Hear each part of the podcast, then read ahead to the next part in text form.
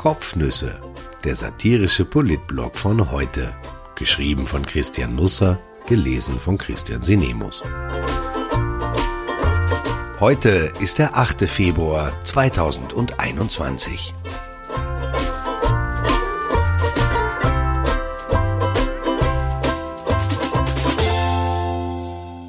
Showtime.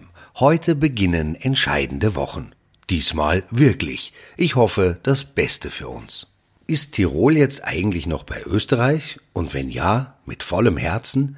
Ganz klar scheint das nicht. Um 23 Uhr war das, was gestern den ganzen Tag über unter beschönigendem Kirchengeläut Gespräche genannt wurde, auf heute vertagt worden. Land- und Gesundheitsministerium konnten sich auf nichts einigen, auf gar nichts. In Tirol sperrt heute also alles auf, was im übrigen Land ebenfalls öffnet. Ein Risiko ist das aller Orten. In Tirol geht das in Richtung Harakiri. Wie schon vor einem Jahr in Ischgl will das auch jetzt keiner so sehen. Diesmal wird eine Kommission wohl keine Reinwaschung mehr schaffen. Der Schaden auch im Ausland wird beachtlich sein. Es wundert mich, dass die Tiroler nicht wenigstens das als Bedrohung sehen. Den ganzen Sonntag über war zwischen Innsbruck und Wien hin und her gestritten worden. Soll man nun das ganze Bundesland zusperren? Teile davon? Gar nichts? Die Grenzen zumachen? Skilifte nur mehr für Einheimische öffnen? Orte abriegeln? Es war keine Debatte auf handelsüblichem Niveau. Es wurde gedroht. Manchmal hatte man den Eindruck, die Tiroler Schützen sind auf dem Weg in die Waffenkammer, um Gewehre und ausreichend Munition für die Erstürmung der Bundeshauptstadt auszufassen. In die Abenddämmerung hinein fuhren die letzten Kolonnen Skifahrer auf der Westautobahn heim Richtung Wien. Ein kleiner Rundruf hatte mich vor dem Wochenende in Erstaunen versetzt. Kaum zu glauben, wie viele Menschen in den Semesterferien Skifahren waren mit den Kindern. Nicht alle in Tirol, aber einige. Man muss das Leben genießen, posteten sie auf Facebook. Alle haben jetzt plötzlich einen Zweitwohnsitz, auch in Gemeinden und in Unterkünften, in denen sie vorher noch nie gewesen waren, und sie bringen vielleicht ein Andenken mit aus dem Urlaub, dessen Verteilung heute beginnt. Die Bedingungen dafür waren noch nie so günstig. In Tirol grassiert die Südafrika-Variante von Corona, das weiß man seit Tagen. Die ZIP-2 sprach gestern von inzwischen 395 Verdachtsfällen. Die Mutante hat ein paar besorgniserregende Eigenschaften. Sie ist höher ansteckend und vor allem aber scheinen Impfungen ihr weniger anhaben zu können. Südafrika stoppte gestern die Verimpfung von AstraZeneca. Es gebe keinen ausreichenden Schutz gegen die Variante B 1.351. In diese Gemengelage hinein öffnet Österreich heute seine Pforten. Deutschland klappt die Kinnlade runter. Es ist ein Selbstversuch. Er wird nicht lange dauern und er könnte bitter enden. Die Skifahrer aus dem Westen treffen heute im Osten, in den Öffis, in den Schulen, bei den Friseuren, in den Geschäften, beim Rabattjagen, Weihnachtsgeschenke umtauschen, Gutscheine einlösen, in der Kirche, bei Taufen, in den Bibliotheken, den Museen, beim Takeaway, im Führerscheinkurs, bei der Kosmetikerin, in den Büros, auf die Daheimgebliebenen.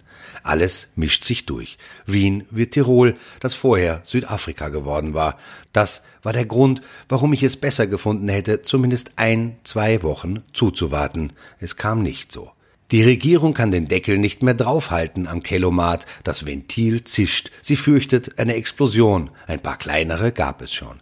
Der Kanzler hatte sich am Wochenende elegant aus der Küche davongestohlen, die Nudeln und die weichgekochten Karotten und der Lauch flogen dem Gesundheitsminister allein um die Ohren. Der Tiroler Landeshauptmann, alle drei Tiroler Kammerchefs, die Tiroler ÖVP-Abgeordneten wüteten Richtung Wien. Sie machen aus Tirol eine Leprainsel, sagte AK-Chef Erwin Zangerl Ernstes. Von nicht begründbaren Schikanen sprachen die Nationalräte. Christoph Walser, Präsident der Tiroler Wirtschaftskammer, drohte, wenn morgen ansatzweise etwas aus dem Gesundheitsministerium kommen sollte, dann werden sie uns am Montag richtig kennenlernen. Beim ZIP-2-Interview gestern am Abend klang sogar sein Guten Abend, als hätte er ein Messer zwischen den Zähnen. Man fragt sich ein bisschen Richtung Tirol, geht's noch platter? Oder vielleicht geht's noch platter? Ich dachte zunächst, ich schaue hier Kabarettistin Monika Gruber dabei zu, wie sie sich über die Tiroler lustig macht. Die Frau in dem Instagram-Video trägt eine großformatige, rundliche Sonnenbrille mit Metallrahmen. Eine, wie sie John Lennon gerne aufhatte, die sind im Moment sehr angesagt. Sie steht auf einer Terrasse, hat eine Wollmütze auf, hinter ihr sieht man einen verschneiten Ort. Es kann nur Kabarett sein, wenn eine Frau, die nicht erst seit gestern dem Teenageralter erwachsen zu sein scheint, Sachen sagt wie, mein Immunsystem leidet am meisten, wenn ich keine Party habe. Sie meint es leider ernst. Sonja Sophie Ulsch ist eine der mächtigsten Managerinnen Tirols. Sie ist mit Harald Ulsch verheiratet, der lange Jahre Touristikspartenobmann in Tirol war. Sein Nachfolger wurde Franz Seilbahn Hörl. Die Familie betreibt acht Hotels, darunter die beiden Adlerhäuser in Innsbruck, aber auch jene der Harrys Home Gruppe. Ein Standort befindet sich im Millennium Tower in Wien. Ihr reiche es langsam, sagt Sonja Sophie Ulsch in ihrem Insta-Rand. Ihr Bundesland nennt sie Arche Noah Tirol. Wir haben schon die linke Backe für Ischgl hergehalten. Jetzt halten wir natürlich auch noch die rechte hin. Wir lassen uns das nicht gefallen. Wer mit uns auf die Arche Noah Tirol kommen will, soll kommen. Sperrt's uns doch ein, dann machen wir alles auf. So viel ist klar, Rudolf Anschober hat keine leichten Gegner. Seltsamkeiten gibt es aber auch in Wien. Gegen 9.15 Uhr wird sich heute in der Leopoldstadt der Himmel verdunkeln, denn wie aus dem Nichts wird Heinz Fassmann in der Sportmittelschule Wittelsbachstraße 6 auftauchen, wie der Leuchtturm von Alexandria. Die Anstalt stand vor ein paar Wochen im Blickpunkt, weil ein zwölfjähriger Schüler für Österreich in der Champions League antreten durfte, nachdem ein Großteil des Nationalteams Corona-bedingt ausgefallen war. Man muss der Vollständigkeit halber dazu sagen, dass auch David Alaba und Alexandra Dragovic in der Bildungsanstalt Teile ihrer kurzen akademischen Karriere verbrachten. Fassmann ist halblegal hier und selber schuld daran.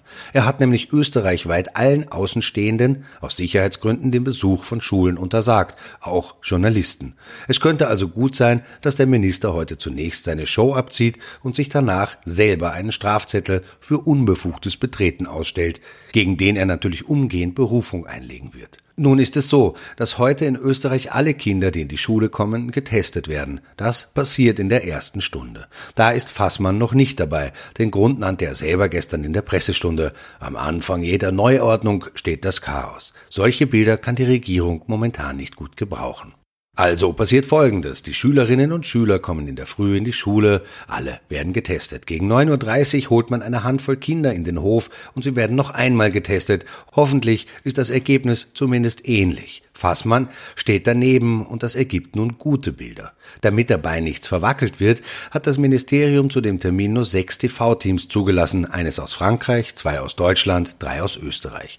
Sie dürfen das epochale Ereignis exklusiv abfilmen. Journalisten, die blöde Fragen stellen könnten, sind nicht gestattet. Zeitungen ohne angeschlossenen Fernsehsender können sich die Show bei Zeitungen mit angeschlossenem Fernsehsender anschauen. Auch Fotografen sind nicht zugelassen, einzig die Austria Presseagentur und natürlich das hauseigene Team des Ministers. Ich denke, ich weiß ungefähr, wie die TV-Bilder heute ausschauen werden, jedenfalls sehr schön und in Farbe. Zum Abschluss darf ich Ihnen noch Exklusives anbieten. Bezahlinhalt ohne Bezahlschranke quasi. Mir wurden nämlich die geheimen Telefonprotokolle der grünen Krisengespräche zugespielt. Die Situation war so. Werner Kogler fiel es wie Schuppen von den Ohren, als er vergangene Woche bemerkte, mit wem sie sich da auf eine Koalition eingelassen hatte.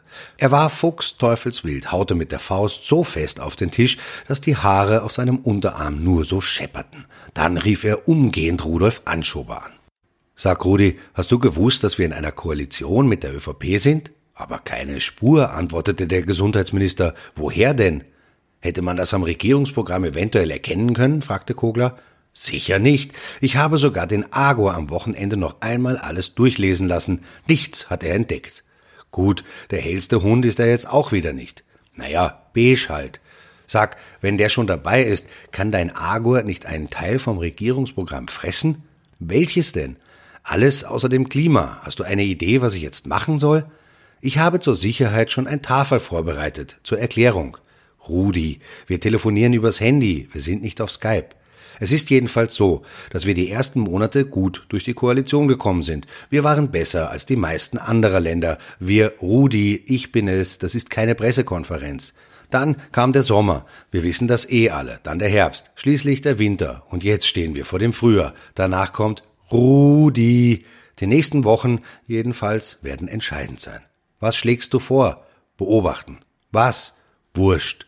Danke, du warst mir wirklich eine große Hilfe. Danach rief Kogler Sigi Maurer an. Hast du das gewusst? Na, das ist mir ganz gewiss neich. Ich han immer gedacht, der Gust Wöginger is ein kleines Krummerl. Dein Tirolerisch ist momentan auch nicht gerade State of the Art. Der Blatter findet's lustig. Der lebt auch mitten im Disneyland. Du, ich überlege gerade eine Krisensitzung mit allen grünen Ministern einzuberufen. Ihr seid nur zu dritt. Gut, dann rufe ich die Justizministerin an. Die muss was unternehmen wegen die Kinder. Werner, Justizminister bist du momentan selber. Die Alma ist beim Putzerl daheim. Die haben sie auch abgeschoben? Nein, die ist in Karenz. Gott sei Dank. Sag, wenn ich mich richtig erinnere, steht in dem Regierungsprogramm äh, nicht auch was drin von einem koalitionsfreien Raum bei Asylsachen? Ja, grundsätzlich schon. Aber zunächst müssen die beiden Parteien versuchen, Einvernehmen herzustellen. Aber dann, wenn das scheitert, muss der Koalitionsausschuss tagen. Aber dann, wenn das auch scheitert, muss ein Gespräch zwischen Kanzler und Vizekanzler her. Wenn ich jetzt Justizminister bin, wer ist dann jetzt eigentlich Vizekanzler? Du bist eh beides. Ah, okay. Also wenn ich mich mit dem Kurz nicht einigen kann, was geschieht dann? Dann können wir im Parlament einen Initiativantrag einbringen. Na also, der Antrag muss dann fix in einer Ausschussbegutachtung. Aber dann? Dann stimmt der Nationalrat darüber ab. Geht doch. Naja, die ÖVP und die FPÖ werden gegen uns stimmen. Die sind mehr. Ich ruf den Rudi an. Vielleicht weiß der einen guten Hundezüchter. Ich könnte jetzt etwas Zuspruch brauchen. Du könntest eine Kommission einsetzen. Wofür? Na, damit sie sich um die Kinder kümmern kann, bevor die abgeschoben werden. Das ist eine super Idee, Sigi. Wer könnte die denn leiten? Die Irmgard Grisch zum Beispiel. Sind wir doch mit den Neos in einer Koalition? Nein, aber vielleicht merkt das keiner. Ich wünsche einen wunderbaren Start in die neue Woche. Es ist noch nicht alles verloren. Die Faschingsdemos in Wien spülte gestern der Regen weg. 50 Teilnehmer kamen. Bei einem etwaigen Sturm aufs Parlament hätte sich Palas Athene vermutlich kaputt gelacht. Also, Kopf hoch, das wird schon. Die Frage ist ja nur, wann.